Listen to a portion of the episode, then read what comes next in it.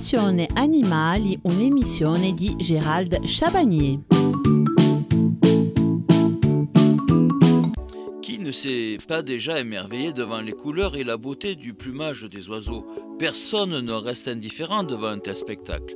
Durant cette dernière partie consacrée à la santé du perroquet et en particulier du gris du Gabon, je vous parlerai de cinq autres points qui vous permettront de voir si votre animal est malade.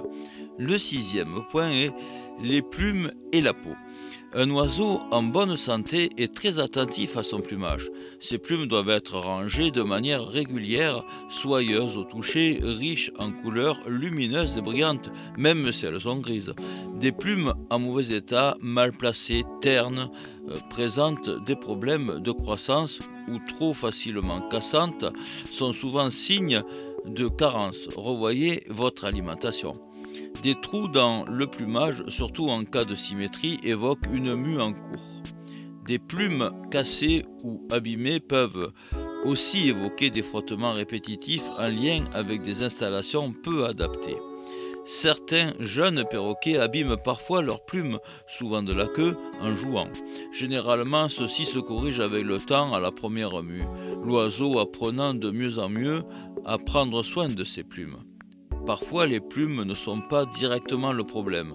La peau est un organe important puisqu'il recouvre la quasi-totalité du corps de votre perroquet.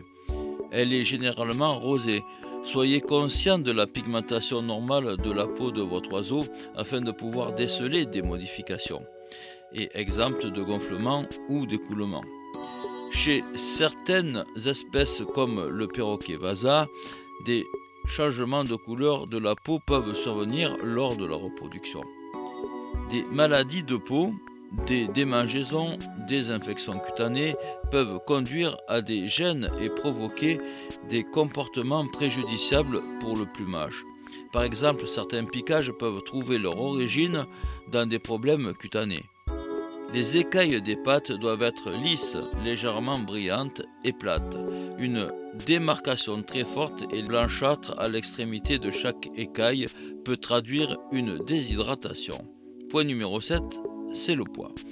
Suivre le poids de son oiseau est aussi un paramètre important. Il est important de le peser dans les mêmes tranches horaires afin de ne pas biaiser les données. Le poids est une donnée individuelle qui varie en fonction de l'espèce, évidemment, de l'âge de l'oiseau, du sexe, de son activité physique et de son stade physiologique. Un suivi de poids régulier peut vous permettre d'anticiper un dysfonctionnement. On considère qu'une perte de 10% du poids habituel est signe de pathologie. Dans ce cas, je conseille une consultation vétérinaire afin d'approfondir le problème. Le point numéro 8 concerne les fientes.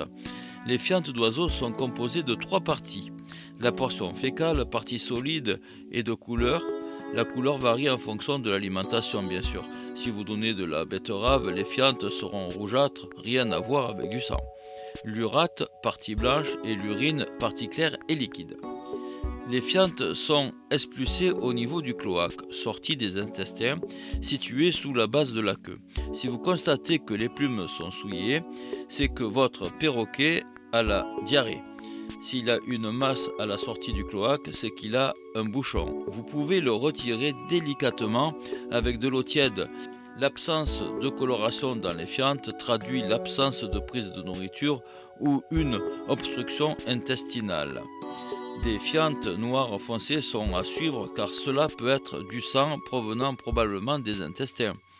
La présence de sang dans les fientes n'est jamais normale et demande une consultation vétérinaire. Des changements de couleur sur la zone de contact entre l'urate et les matières fécales peuvent indiquer une maladie métabolique, par exemple une maladie du foie, ou la présence d'infections. Une partie trop importante d'urine indique une forte consommation d'eau et peut traduire certains dysfonctionnements ou maladies, diabète par exemple. Toute modification de l'aspect des fientes non liée à une modification alimentaire doit être prise très au sérieux et faire l'objet d'une consultation vétérinaire. Le point du numéro 9, ce sera le comportement. Agressivité, retrait social ou visuel, absence de communication vocale sont autant de changements de comportement rapides pouvant indiquer une pathologie. Un oiseau agressif peut aussi dissimuler un problème ou une douleur, surtout si votre oiseau est adorable habituellement. Le point numéro 10 concerne le dynamisme. Un perroquet statique, sans dynamisme, avec le bec enfoui dans les plumes des épaules, l'œil mi-clos, traduit un problème. Si votre perroquet reste au sol sans activité, ce n'est pas bon signe non plus. Observez-le bien pour trouver des indices les plus rapidement possible. Dans tous les cas, prenez en charge votre oiseau rapidement car le perroquet dissimule le plus possible ses défaillances ce qui veut dire que lorsque vous remarquez quelque chose, la maladie est déjà bien installée. Nous venons de clore le dernier chapitre sur la santé du gris du Gabon et des perroquets en général. Durant le mois, nous avons pu nous familiariser avec l'espèce, comment bien les nourrir, ainsi que leur hygiène et comment les détenir en toute légalité. Ces différents sujets ont très certainement suscité des questions. Nous vous invitons donc à les poser soit en téléphonant au standard de la radio ou par mail à l'adresse suivante watch.adesec.net émission Passion Animale. Également, pour la dernière émission qui aura lieu vendredi à 17h10, nous serons en direct sur le plateau de Passion Animale, en présence de spécialistes qui répondront à vos questions. Passion Animale, c'est tous les mois une nouvelle espèce NAC, nouveaux animaux de compagnie, qui sera à l'honneur. Nous apprendrons tout sur eux pour mieux vivre avec et pour garantir leur bien-être. Le mois prochain, nous parlerons du serpent. Vous trouverez toutes nos émissions en replay sur www.voce.pro. Il est temps pour moi de vous quitter. Excellent après-midi. On se retrouve donc vendredi à 17h10.